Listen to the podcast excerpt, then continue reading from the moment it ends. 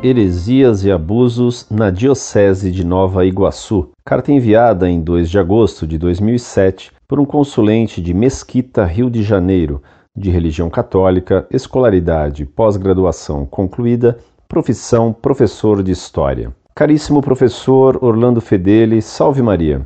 Escrevo-lhe para pedir vossa ajuda, pois o que lhe contarei já foi comunicado ao bispo no ano passado, 2006, e até hoje os problemas não foram resolvidos, pois a Diocese de Nova Iguaçu, incluindo o Seminário Paulo VI, está tomada pela teologia da libertação, e tudo isso com a conivência do bispo.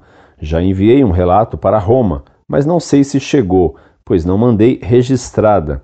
Não confio muito nos correios. No relatório enviado, incluí alguns exemplares de um jornaleco herético da Diocese chamado Caminhando, que faz difusão das heresias da teologia da libertação e ataca descaradamente o magistério da Igreja. Possuo comigo vários exemplares como prova. Mas enfim, depois de tentar falar com o bispo e este nada resolver, e não saber se as informações chegaram a Roma, a situação que descreverei abaixo continua na mesma. Trechos da carta que foi enviada para Roma. Os abusos descritos abaixo ocorrem com frequência na Catedral de Santo Antônio, em Nova Iguaçu. Primeiro, existe um chamado Ministério de Música, que com frequência utiliza muitas vezes ritmos profanos e músicas de origem neopentecostal de bandas como Oficina G3, diante do trono na liturgia.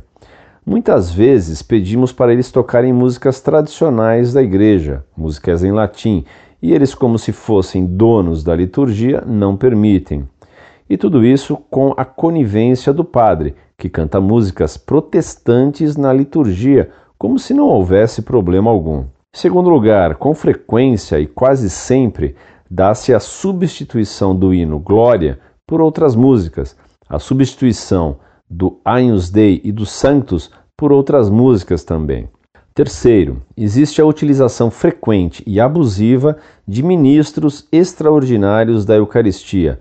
Isso acontece sempre. Quarto, não se respeita o silêncio sagrado durante a oração eucarística e comunhão dos fiéis. Cinco, Contrariando as normas litúrgicas, é comum o padre partir a hóstia durante as palavras da consagração do pão e do vinho. Sexto, outro abuso dá-se no cumprimento da paz, onde ocorre a transformação do rito litúrgico em uma verdadeira balbúrdia em meio à missa. Os fiéis, assim como os padres e os leitores, deslocam-se por toda a igreja para os cumprimentos. Sétimo, Noutras missas acontece de padres, diáconos e catequista, ao invés de falar do mistério de Cristo, concentram-se em temas políticos e sociais, demonstrando uma opção clara aos postulados ideológicos da teologia da libertação. Oitavo, Outro dado grave que temos observado é a falta de cuidado com o corpo do Senhor. É comum ministros de Eucaristia entregarem o corpo de Cristo sem o amparo da bandeja, demonstrando negligência e desprezo para com a sagrada hóstia. Chegamos a assistir por diversas vezes, com imensa dor, a queda ao chão da hóstia sagrada. Nono, ocorre também que muitos padres se omitem de entregar o corpo de Cristo aos fiéis, que são obrigados a subir ao presbitério para tomar a hóstia. Décimo, atualmente pratica-se em dadas ocasiões a comunhão em duas espécies. O que ocorre neste caso é que o ministro extraordinário da Eucaristia e ou o sacerdote molha no sangue do Senhor a hóstia santa e dá nas mãos do fiel, que a toma pela parte molhada. O resultado disso é que os fiéis, com as mãos umedecidas, levam-na na roupa para secá-las. Secam em suas roupas o sangue de Cristo. 11. Temos observado também que há muitos padres que solicitam que fiéis que estão em pecado mortal recebam a comunhão. Por exemplo, alguns que, desprezando o vínculo sagrado do matrimônio, permitem a comunhão a pessoas que vivem em condição irregular de segunda união. Outros dizem que não é preciso estar em estado de graça para comungar. Ora, prática sacrílega e satânica, porque torna quem o recebe réu da própria condenação. Vê-se também meninas, moças e senhoras seminuas receberem o Santíssimo Corpo de Nosso Senhor. 12. Quase sempre, na ocasião do Crisma, permite-se verdadeiros shows de dança teatral, com muitas meninas subindo e descendo o presbitério. Sempre nas ocasiões das missas de Natal e Páscoa é comum apresentações teatrais que sobem ao altar do sacrifício. Para ilustrar tais abusos, citaremos um exemplo de uma prática que tem se difundido por nossa diocese: as danças, as dramatizações e os teatros na Santa Missa. No jornal, em anexo Caminhando, informativo de nossa Diocese de Nova Iguaçu, ano 22, número 190, outubro de 2006, no artigo Liturgia e Criatividade, página 8, estimula a criatividade na liturgia.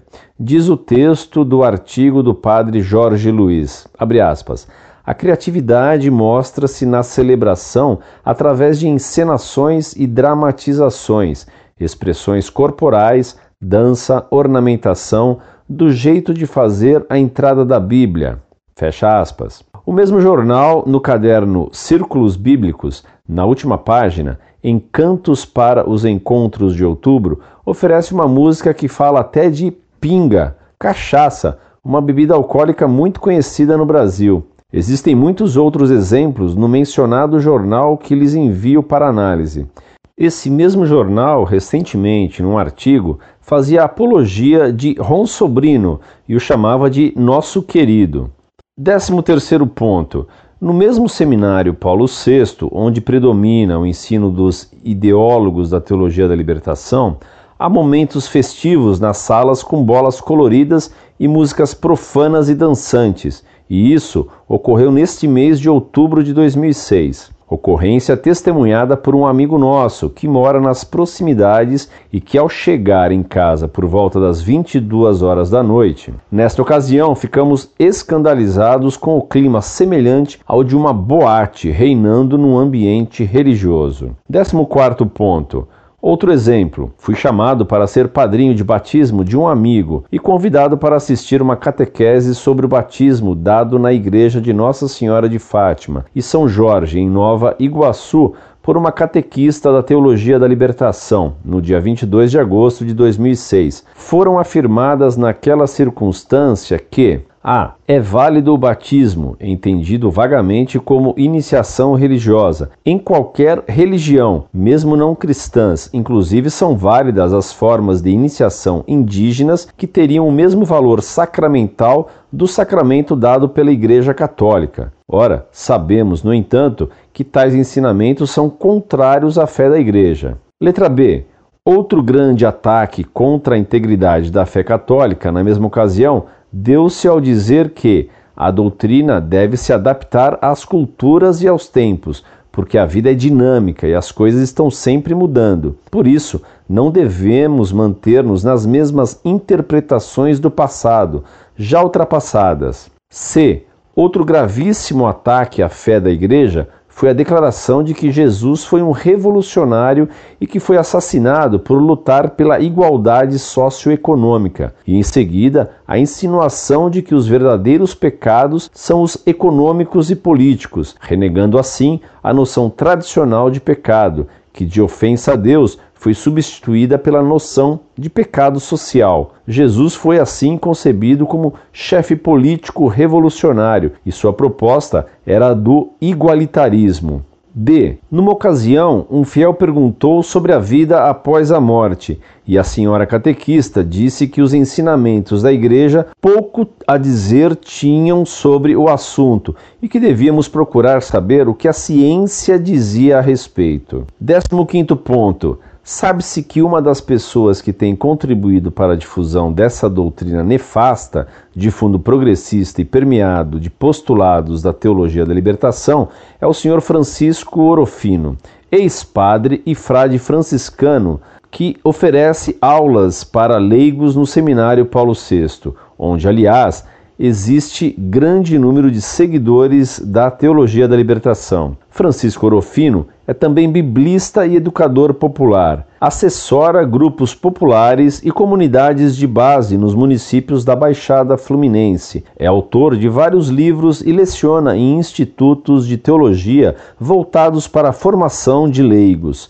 É também assessor nacional do SEB, Centro de Estudos Bíblicos. Fez tese de doutorado em Teologia Bíblica na PUC do Rio em 2000 sobre a legislação de remissão de dívidas no Antigo Oriente Médio. A anistia de Neemias, uma leitura de Neemias 5 à luz dos decretos de anistia dos reis mesopotâmicos. Sabemos que nos seus cursos é comum ele atacar a doutrina tradicional da Igreja, o magistério, a figura do Santo Padre, incitando os fiéis de Nova Iguaçu a uma atitude de rebeldia em relação à Santa Sé e de desconfiança para com os dogmas da Igreja e as verdades de fé, oferecendo para os fiéis veneno mortal com vinho melado, onde o incauto o toma com prazer mas nesse prazer nefasto lhe dá a própria morte. Citação tirada de Santo Inácio de Antioquia, Carta a Australianos. Testemunhamos que no ano de 2003, este senhor, numa palestra dada na catequese da Catedral de Santo Antônio, afirmou, dentre outras heresias, que nós não deveríamos acreditar na existência de anjos, demônios, e além disso, disse que nem mesmo haverá a parousia, tal como ela é entendida tradicionalmente, mas sim que esta se dará através de um processo evolutivo natural da humanidade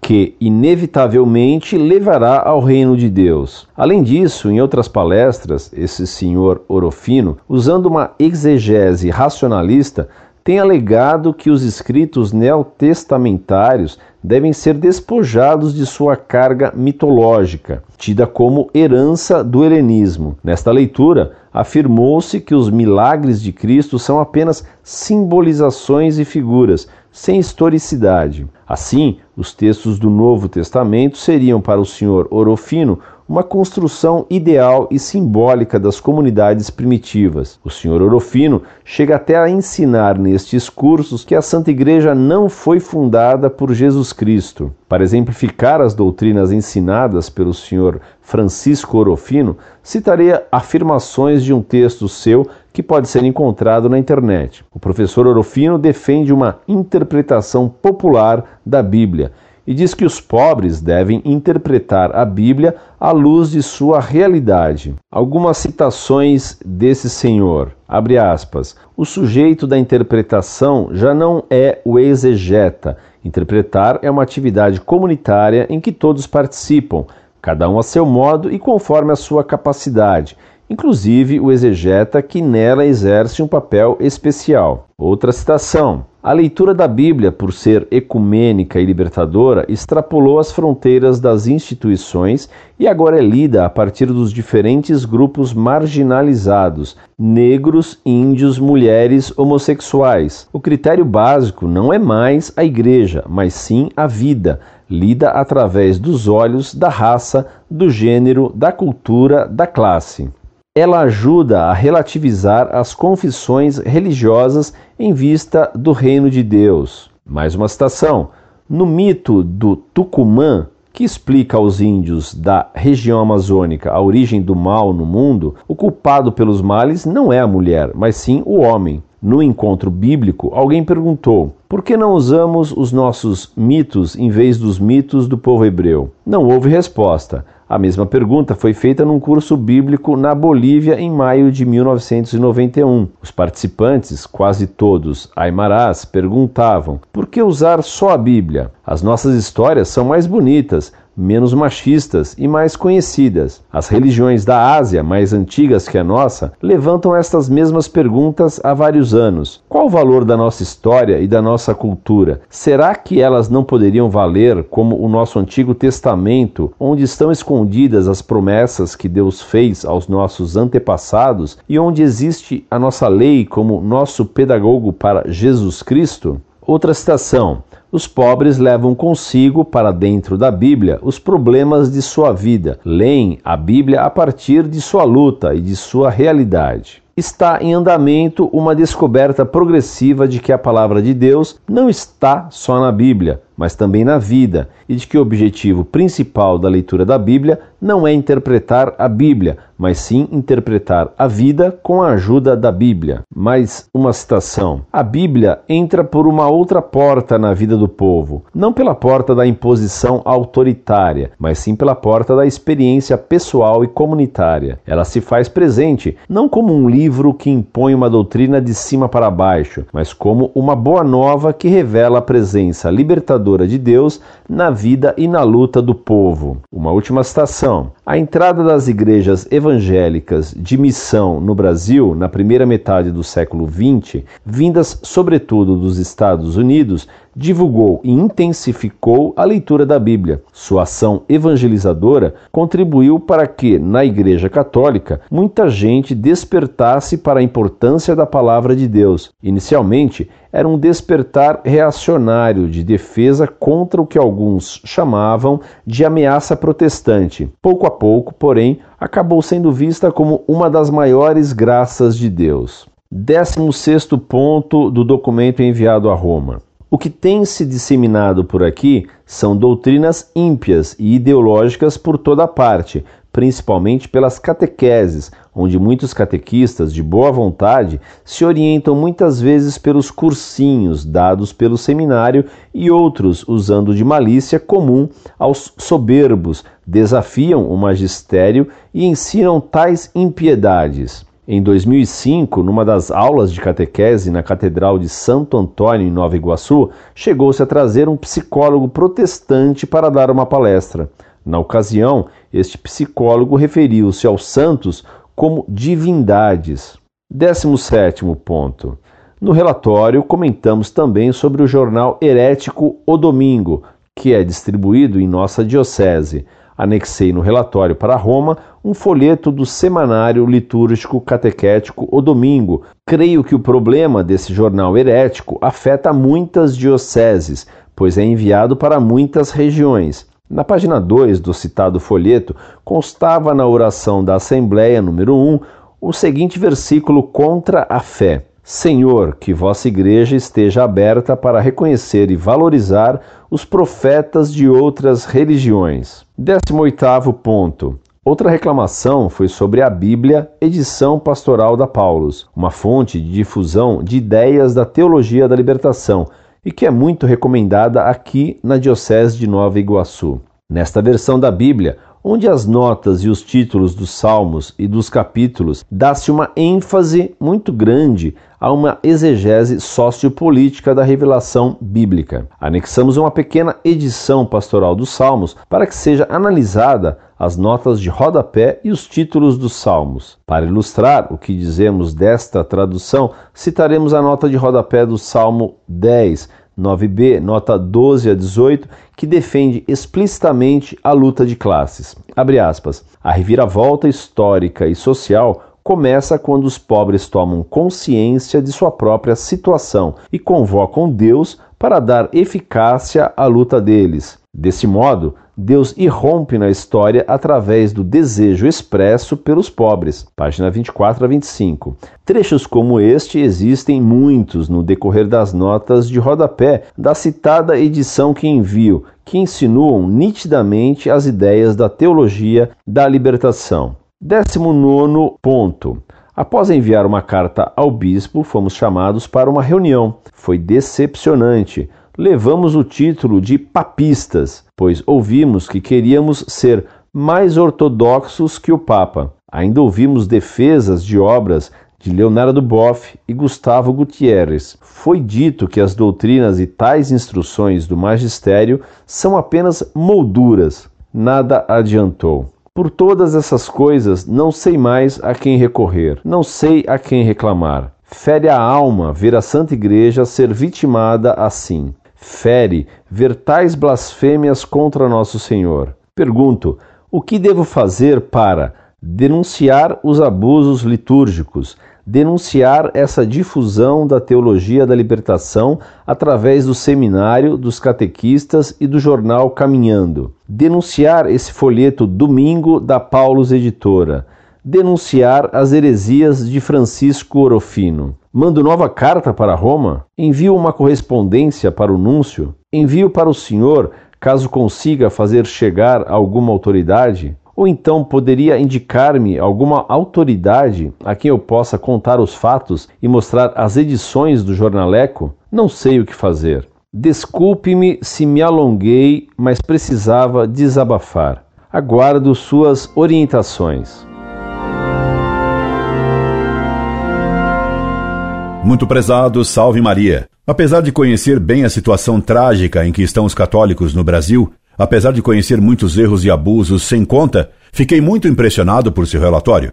O que você conta é incrível. A desfaçatez com que se ataca a igreja de dentro dela, com a conivência do bispo, é um escândalo como jamais se viu. Tomei a liberdade de colocar em destaque, em letra maior, em negrito e sublinhado, alguns pontos de seu relatório que me chocam mais. Publicarei tudo isso no site Monfort. Creio que você deve sim mandar nova carta de denúncia ao núncio apostólico Monsenhor Lorenzo Baldicieri, a Monsenhor Rangit, secretário da Congregação para o Culto Divino, para Sua Eminência, o Cardeal Dário Castrilhon Royos, da Comissão Eclésia Dei, e para o Cardeal Levada, na Congregação da Doutrina da Fé, a um deles chegará. Louvo seu zelo em defesa da fé. Mantenha-se firme em sua posição, sem temor, e querendo apenas a glória de Deus e a salvação das almas. Um abraço, amigo, e escreva-me sempre. Incorde Jesus Semper, Orlando Fedeli.